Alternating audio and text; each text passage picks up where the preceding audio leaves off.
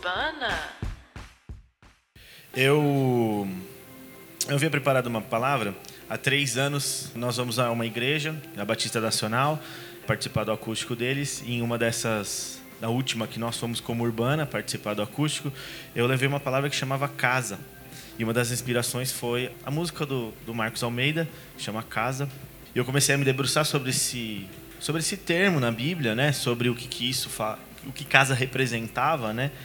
E era um termo que muito me agradava, né? Porque eu, quando era mais jovem, eu li um sermão do, São, do Santo Agostinho que falava do, do filho pródigo e a representação que a casa tinha para aquele filho pródigo quando ele voltava para casa. E essa palavra de hoje chama casa. E eu dividi essa palavra em casa parte 1 e casa parte 2. Hoje nós vamos ter a parte 1. Porque eu acabei gostando muito disso e, e ela ficou muito extensa. E como nossa liturgia é um pouco mais curtinha, assim, então nós vamos ter uma parte 2.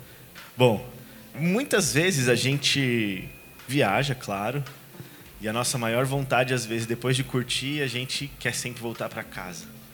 Nós temos esse, essa vontade de querer, ah, eu conheço, conhecer o mundo, ir para tais lugares, e etc, etc, etc, mas é muito importante a gente voltar para casa. A gente sente falta da nossa casa. Eu já morei de favores algumas vezes, e é muito ruim não se sentir em casa. É muito ruim não querer voltar para casa às vezes. Casa é uma palavra, é um substantivo que aparece muito na Bíblia. É uma palavra que esse substantivo ele tem, ele recebe várias significações ao longo da Bíblia, desde o Antigo até o Novo Testamento, né? E aí você tem a, a glória da segunda casa, por exemplo, muito falado na Bíblia, muito discutida, assim, sem a gente entender muito bem o que, que é. E sobre isso tudo, casa do hebraico, ele recebe várias representações, assim. Se você somar a, a casa no hebraico a outras palavras, vai recebendo várias significações muito, muito representativas. assim. Casa do hebraico é bait ou beit. Casa do hebraico também representava a primeira representação de casa no hebraico era habitação permanente. Uma das outras, em outras passagens, era lugar para viver. E se você acoplasse a palavra Deus, viraria casa de Deus ou casa de oração, né? Casa de adoração. Mas também casa era usada para sepultura. Usava como, como sinônimo de sepulcro também. E a casa também representava as pessoas que viviam em algum lugar, né? Esse, esse substantivo também se referiam às pessoas de uma determinada casa. Em Josué 7, por exemplo. Casa poderia, assim como as pessoas que estavam nessa casa, também poderiam representar os descendentes dessa casa. Né? Era usado o mesmo termo, mesma, o mesmo radical, se é assim que eu posso dizer. Então, Manuel de Barros, que é um poeta que a gente conhece, escreve assim: Senhor, ajudai-nos a construir a nossa casa com janelas de aurora e árvores no quintal. Árvores que na primavera fiquem cobertas de flores e ao crepúsculo fiquem cinzentas, como a roupa dos pescadores. O que desejo é apenas uma casa. Em verdade, não é necessário que seja azul, nem que tenha cortinas de renda em verdade, nem é necessário que tenha cortina, quero apenas uma casa em uma rua sem nome. Sem nome, porém honrada, Senhor. Só não dispenso a árvore, porque é a mais bela coisa que nos destes e a menor e a menos amarga. Quero de minha janela sentir o vento pelos caminhos e ver o sol. Casa também sempre foi muito falado pelos poetas, né? Carlos Drummond escreveu assim em outro poema sobre casa. Casa arrumada é assim: um lugar organizado, limpo, com espaço livre para circulação e uma boa entrada de luz. Mas casa para mim tem que ser casa e não um centro cirúrgico, um cenário de novela. Tem gente que gasta muito tempo limpando, esterilizando, ajeitando os móveis, afofando as almofadas. Não, eu prefiro viver numa casa onde eu bato o olho e percebo logo, aqui tem vida. Casa com vida para mim aquela que aquela em que livros, que os livros saem das prateleiras e os enfeites brincam de trocar de lugar. Casa com vida tem fogão gasto pelo uso, pelo abuso das refeições fartas, que chamam todo mundo para a mesa da cozinha. Sofá sem mancha, tapete sem fio puxado, tá na cara que é casa sem festa. E se o piso não tem arranhão, é porque ali ninguém dança.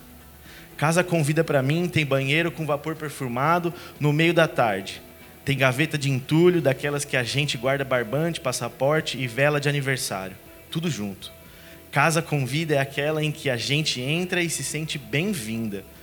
A que está sempre pronta para os amigos, netos para os vizinhos. E nos quartos, se possível, tem lençóis revirados por gente que brinca ou namora em qualquer hora do dia.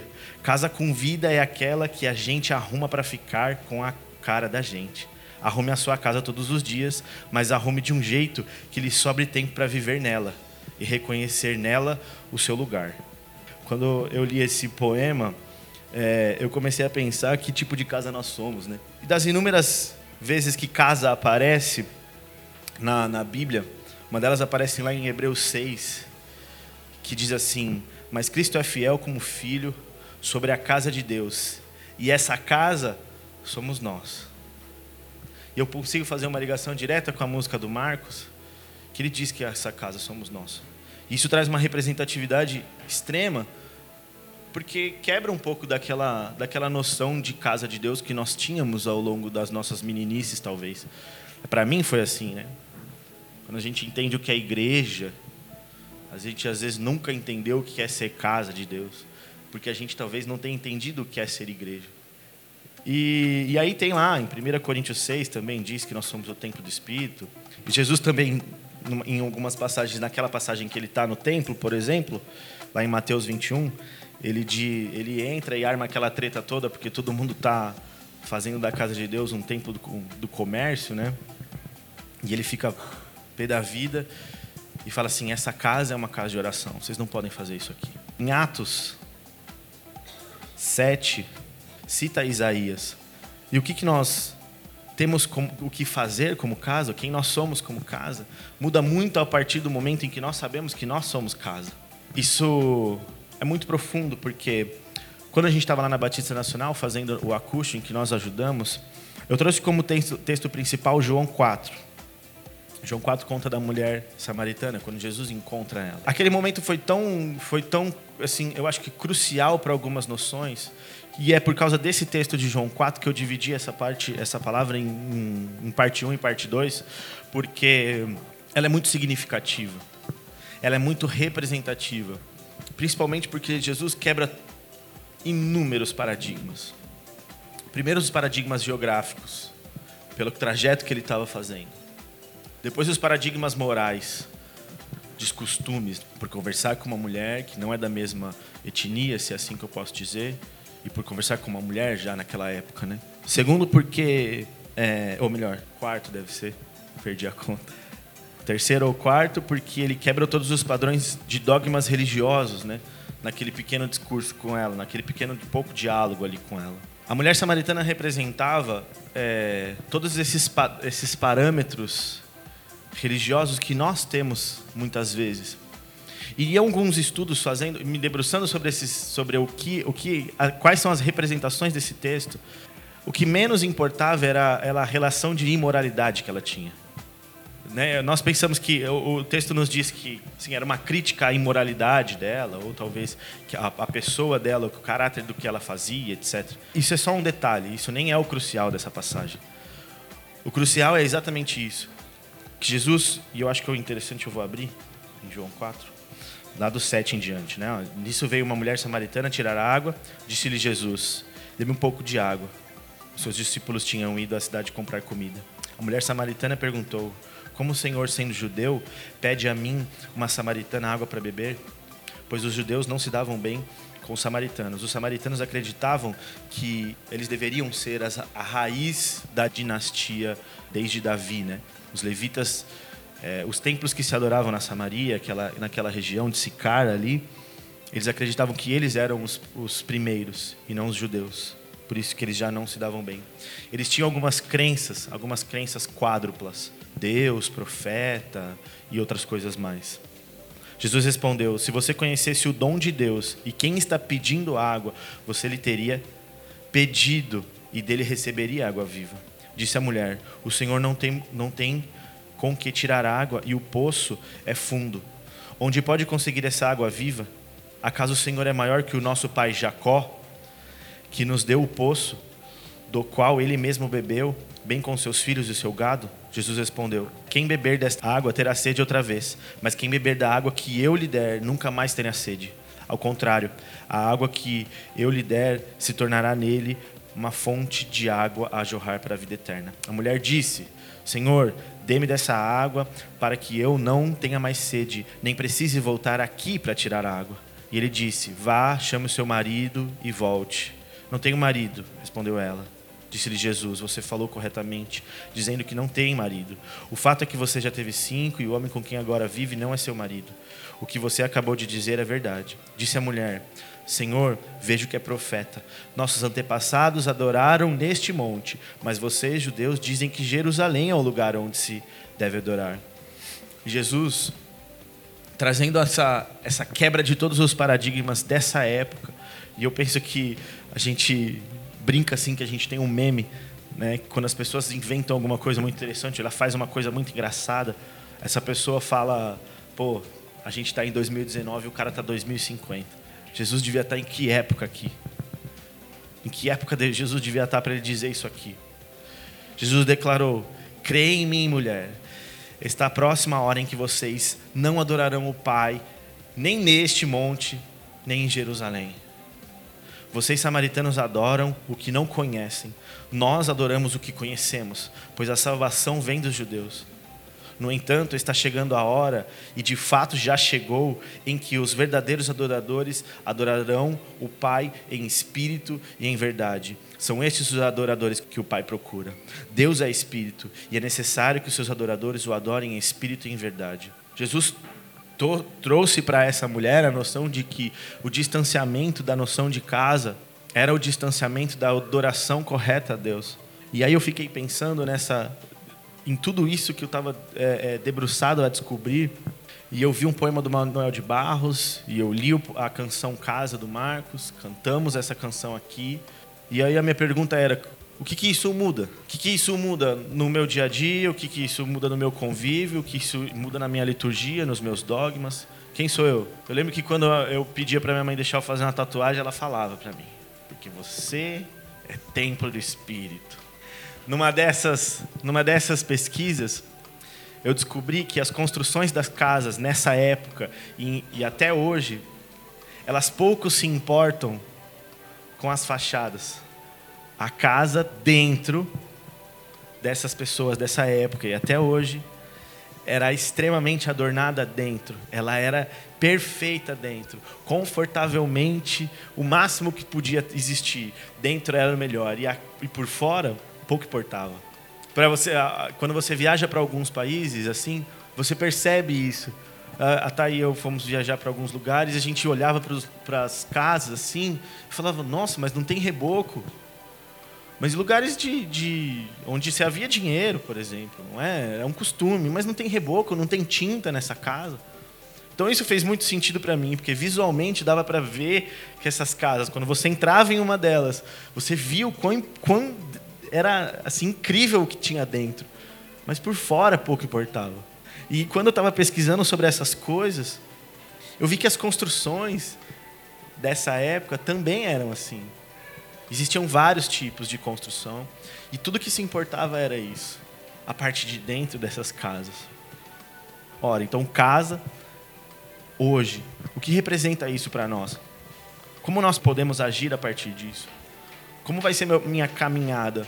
Sabendo que a partir de agora, Deus habita em mim, eu sou o templo do Espírito, as paredes onde nós nos encontramos pouco importam. Afinal, o nosso lema é uma igreja sem paredes. E isso é muito representativo quando nós entendemos o que é casa. Nós somos a casa de Deus porque nós manifestamos o Espírito Santo. Nós precisamos ser a casa de Deus para que Ele habite em nós permanentemente. Nós precisamos nos adornar internamente, nos limpar internamente, para que Ele permanentemente fique. Quando Marcos escreveu Marcos Almeida, viu gente, meu amigo? Brincadeira. Marcos Almeida escreveu essa música. E eu vou declamar ela também, porque ela é muito significativa. E ela diz assim: Deus preferiu essa carne. Não quis os templos que eu posso construir com as minhas mãos. Me fez casa, eu sou morada, lugar de Deus, que não está lá fora, mas sim mora dentro de mim. Então abri a porta e ele entrou em casa. Eu estou em obras. essa morada um dia será a perfeição. A minha janela são estes olhos que brilham. Uma coisa ela mostra: quem iluminará é o meu amado, mudando as coisas de lugar dentro de mim. Então a nossa noção de casa, a noção de casa que Marcos traz é uma casa sempre em reforma. É uma sempre em constante construção, reconstrução. E uma das definições também que esse substantivo traz é exatamente isso: terra, território, lugar de construção. Então, se lá atrás a gente fosse buscar lá no antigo, no Antigo Testamento ou no, no Antigo Hebraico, a gente já perceberia a representatividade que essa palavra tem. O que isso traz para mim de peso? O que isso traz de significado? Quando eu entendo que o Espírito Santo habita em mim e eu preciso ser a casa permanente dele. Todas as vezes que nós cantamos, ou que nós, talvez, a gente até pensa que, ah, eu não vou à igreja, porque lá é a casa de Deus. Mas uma igreja vazia não é a casa de Deus. E a Bíblia ainda diz: onde dois ou três estiverem reunidos, ali eu estou. Ali está manifesta a comunhão, ali está manifesta a unidade de Cristo, ali está manifesta a unidade do corpo de Cristo. Então, se todos esses sinônimos são significativos para nós, de casa, de descendentes, de família, nós precisamos entender que a casa, que somos nós, também se faz na unidade, também se faz no corpo. E a casa de Deus são. Agora, é, eu espero não errar gramaticalmente, mas a casa de Deus são as pessoas. Vou deixar assim. Não é, mas o são. São as pessoas que fazem a casa de Deus. Isso é muito representativo, isso é muito significativo, traz um peso para a nossa caminhada com Cristo. Essa noção de casa, de habitação permanente, de habitação constante do Espírito Santo. É... Eu vou terminar a parte 1 aqui. Porque, senão, porque o meu desejo é me debruçar sobre o que Jesus fez quando ele quebrou esse paradigma de casa, de adoração, lá junto com a mulher samaritana. E na parte 2 eu vou falar mais sobre isso. Amém?